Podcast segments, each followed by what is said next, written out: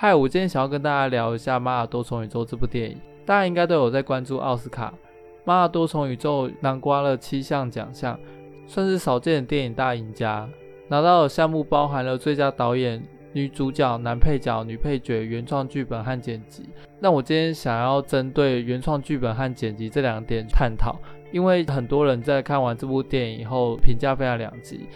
因为这部电影已经上映了将近快一年了。那在奥斯卡颁奖之前，很多朋友都跟我说，他觉得这部电影就是超难看啊，大烂片啊。现在奥斯卡已经颁奖了嘛，就更加证明说，哎，其实这部电影是他有他强项跟厉害的地方。那我当然可以理解，就是有些人不喜欢看这类型的电影，所以并不代表它就是个大烂片。对，我只是想要讲这句话，这部片完全掀起了一波论战，看得懂的人觉得他这部超棒超赞。不喜欢的人就觉得干他根本就是大烂片，两边吵不可开交，一边觉得是你看不懂，另外一边觉得你看的电影太少才会觉得这部电影好看。这样，我想要针对我自己为什么会觉得妈的多重宇宙好看在哪里？因为其实也蛮多不认同这部电影好看的人来问我说，到底这部电影厉害在哪里？在这部电影还没拿奖之前，很多人会。觉得我认为的好看只是很主观的，但它毕竟是得到奥斯卡金像奖最终荣耀，所以我认为它还是有值得我们欣赏的地方。所以我想要去讲一下，到底这部电影好看在哪里，为什么它会拿到奖。如果你只是把它当一个娱乐片来看的话，我觉得那这部电影真的很不适合你。第一个，它没有华丽的特效，然后再来它没有很冲击的视觉，或是有杀人或者是抢劫之类这种会让你血脉喷张的画面。所以，如果你想要把它当成恐怖片、惊悚片，好，总之呢，它并不是一个纯娱乐片子。所以，如果你是抱持着想要来看娱乐片的心情，那你就不应该来看这一部片子。它会被归类在什么片子呢？我觉得它是算是文艺或是哲学片。当然，它不像是一般传统我们认为的文艺片或者哲学片，因为传统的文艺片或哲学片，第一个它的步调非常的缓慢，再来它想要探讨东西非常的深奥，这样。这部片基本上它算是另外一种类型的文艺片，很不主流的文艺片。可是呢，它同时又是一个步调非常快的文艺片。再加上它在宣传的时候，其实那时候的档期，如果大家还记得的话，是漫威的《奇异博士二》。大家也知道嘛，台湾通常在红哪部电影，像这种比较小众类型的电影，它为了想要去节省它的宣传费，所以它就会跟同档期大电影比较有关的题目去取它的名字。当初奇异博士号称多重宇宙嘛，那妈的多重宇宙这部片子当然就是想要蹭他这波流量，于是他就取了一个也叫妈的多重宇宙这样子。因为其实如果大家有在别的国家看的话，其实都会知道每个国家它翻译都不太一样，它的英文意思其实也跟多重宇宙并没有什么一定的关系这样。所以既然我们都已经知道它是一部文艺片了，所以如果你平常没有在看文艺片的话，我会觉得这部电影真的很不适合你。网络上其实我稍微查了一下他的负评，就是到底为什么那么多人在骂这部片。第一个被人家批评的地方是它的剧情乱无章法，会有一堆所有角色跟故事同时进行，然后剪辑跳来跳去，这是一个大家觉得这部电影不好看的地方。但也恰好就是这部电影被拿到了最佳剪辑奖。它到底厉害在哪里呢？首先，它的故事剧本其实非常的庞大，然后每个角色有他们自己的意向。可是呢，他就可以在这么乱的故事线里面去理出一让大家看得懂的主轴。可是每一次在画面跟在对话过程中，会利用小穿插去让人家知道说，诶，他的其他的支线是怎么发展的。举例来讲，他们在讲多重宇宙的时候，他们就会在对话中稍微带到说，诶，如果今天有别的宇宙发生了什么事情，他们就会用别的画面跳过去。如果你会因为这个画面跳过去，你就忘记他原本主线在讲什么话，你就会觉得，诶，怎么刚才在讲这这个画面，然后下下一个画面又跳到一个画面，他会这样跳来跳去。但其实他真正要讲的是那个主轴，而那个跳过去的画面只是比较像在辅助的，有点像是你今天在讲一个主题，这有主题有很多前提，于是他在讲主题的过程中。才穿插这个前提，就很像是有一个人呢，他如果在讲话的过程中，很常在讲完一句话以后，后面再加个 PS PS PS 这样。但是呢，你要记得它原本的主题是什么，它的 PS 都是次要题目这样。所以，如果你没有办法同时在看主题的过程中去记很多 PS 的话，那你就会觉得说，诶，这个剧情怎么讲来讲去，跳来跳去。但其实它的所有 PS 都是在辅助而已，它真正的主轴就是你要记得是哪些剧情这样。基本上，我觉得这个手法确实是蛮难处理的。那这也是为什么他可以在剪辑这边拿到大奖的原因，因为他很明显当初在剪辑的时候，他就已经忽略掉一般大众了。举最好的例子就是像《阿凡达》，《阿凡达》它是一部剪给一般大众看的电影，所以它的故事其实很一般标准套公式剧情。他为了让所有人都看得懂，所以他画面不止表现出来了，然后他的剪辑也是用一个最平铺直述的方式去剪，然后他也没有太多的 PS。但是如果他的剪辑整个重新大改，其实故事还是一样，可是它的精彩程度我相信会不一样。这就像我们讲的，有些是用倒叙法，就是你要先扒开问题，让人家说，哎，发生一个很严重的事情，然后最后你再一步一步的去解释说，到底为什么会发生这么严重的事情。可是呢，阿凡达就是用一种一开始去平铺指数说，哎，这是一个很美丽开头，然后最后面，哎，好像要发生什么事情，然后慢慢觉得，哎，好像越来越严重，然后最后一个大冲突，然后最后克服，然后结束，这样，这是一个最平铺指数的方式。可是他如果一开始就给你一个大冲击，在所有人都还搞不清楚状况的时候。最后再慢慢的、慢慢的再告诉你很多东西，其实这样子是最精彩的。可是这就有一个问题，就是很多人是没办法接受这种表现方式的，因为他会漏掉很多讯息，说：“诶，奇怪，为什么会发生这么严重的事情？你没有按照那个时间顺序告诉我的话，我就会搞不懂。”但是其实这才是最难的地方，一开始给人家一个冲击很精彩，但是大部分人会看不懂你一个时间跳来跳去的，而且在解释这个发生原因，你还要按照时间去解释。才会一般大众看得懂，但是呢，《妈的多重宇宙》它为什么会被人家批评说很多看不懂？原因就是因为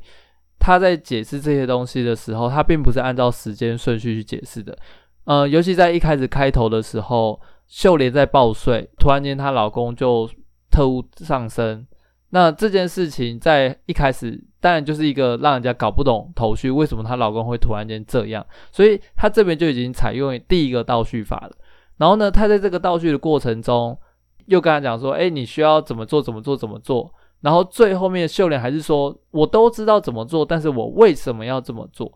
这才又再倒叙一次。他就是在倒叙里面再加了倒叙法，所以这就是为什么有些人会觉得哇，他的剧情乱无章法，跳来跳去的。对，其实是因为他一直再善用这个时间轴。的关系去重新去表现它这个东西，然后再加上它的主题又是多重宇宙，所以它其实用这个方式，对我们这些很习惯跳来跳去，然后我们看完以后，我们会把这所有的顺序再理一遍的这些人，当然我觉得这是一个反射动作，知道一个原因以后，我们会把它放在对的位置，这件事情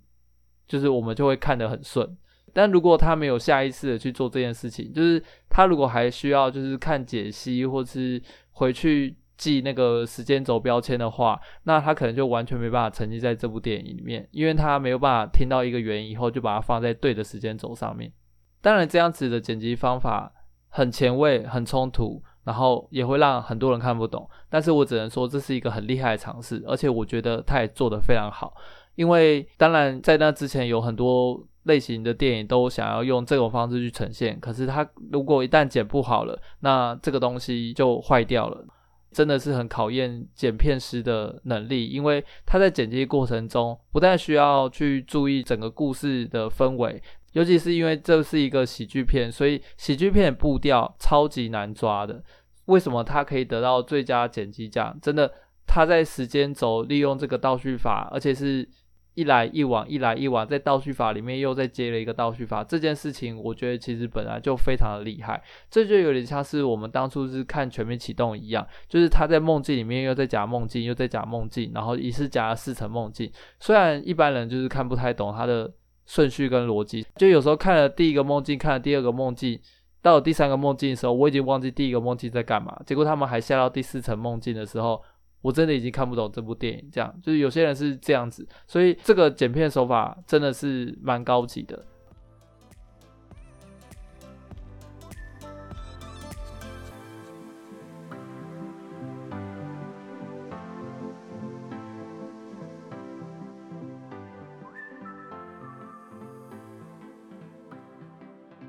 同样的，他的剪辑也跟他的剧本有回扣。他的剧本本身也是用这种方式在呈现，他在剪辑已经是用这个方式了，他在故事里面也是用这个方式，因为他是在讲多元宇宙嘛，所以他同时有很多个支线在进行，但是他的主线也很明确。有些人会跟我说，他的主线是什么？我看不懂。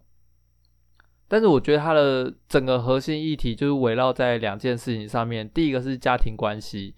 第二个是他们在探讨所谓的虚无主义和存在主义这两个点，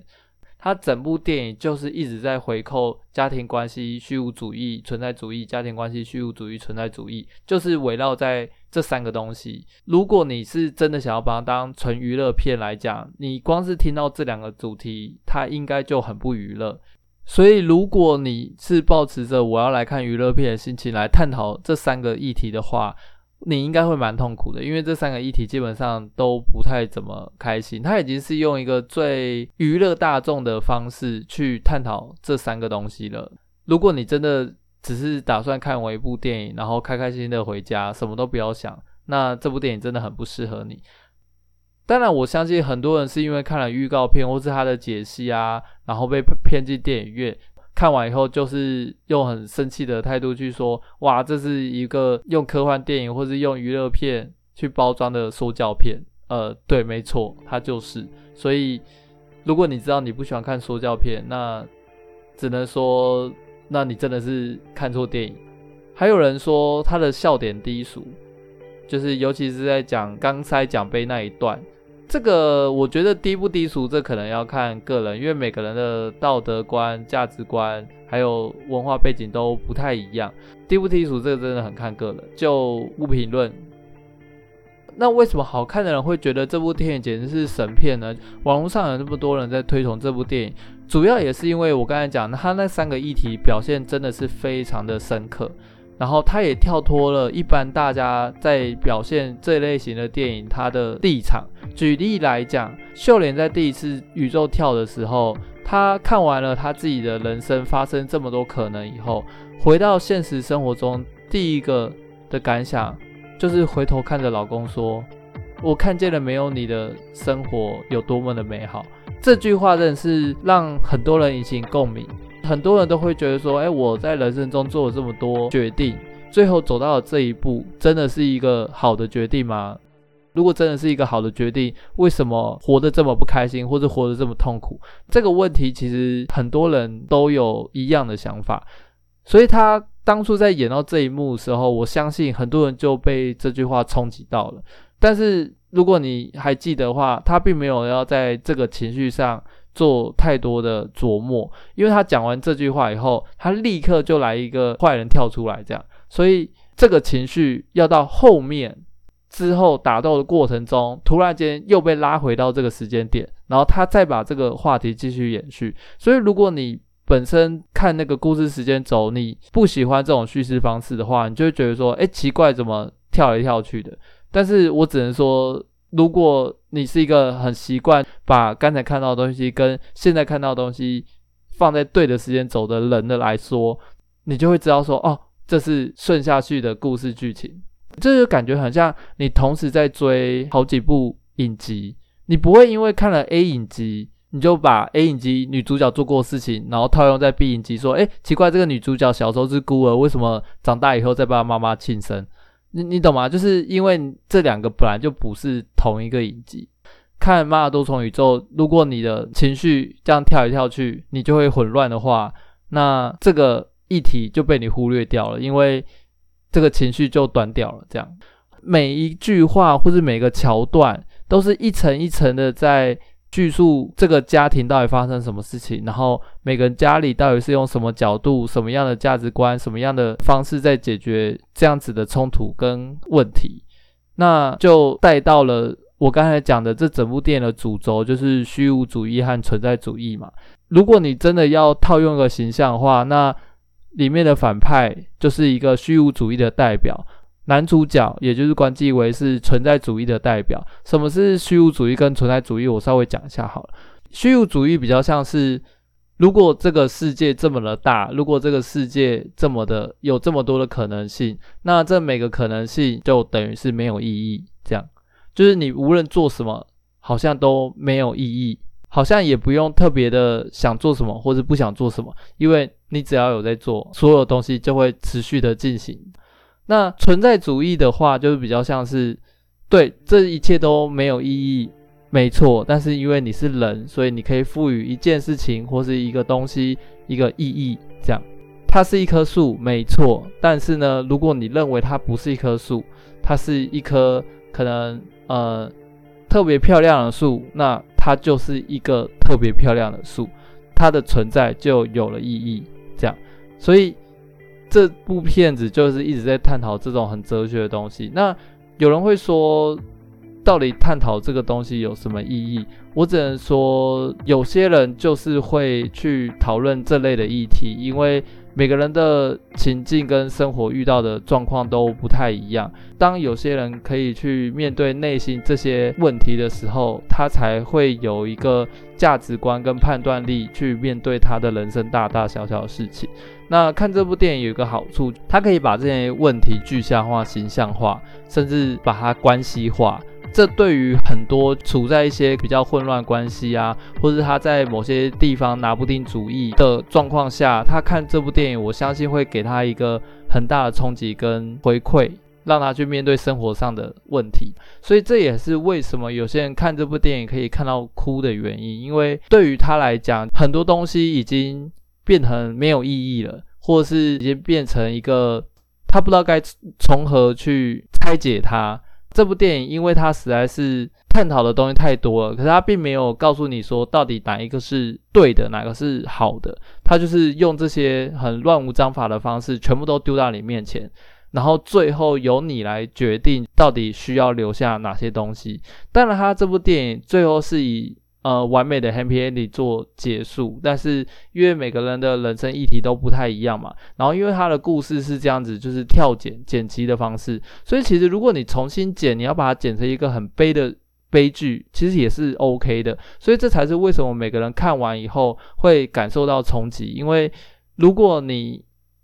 看完这部电影，你收集到的资讯，或者你最后下定结论是一个呃虚无主义来讲好了。那你就可以得到一个虚无主义的答案，认为虚无主义才是这个世界的真理。这样，但是如果你认为最后收集完这些资讯以后，你觉得存在主义才是你真正要走的，那你就是会持续的实践存在主义的信念。好，以上是我针对《马尔多重宇宙》为什么可以拿到奥斯卡金像奖七大奖项的原因。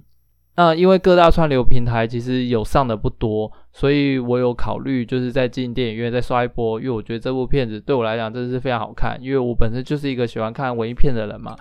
对，然后同时它的步调非常精彩，所以我会再看一次，就是这样。感谢大家收听。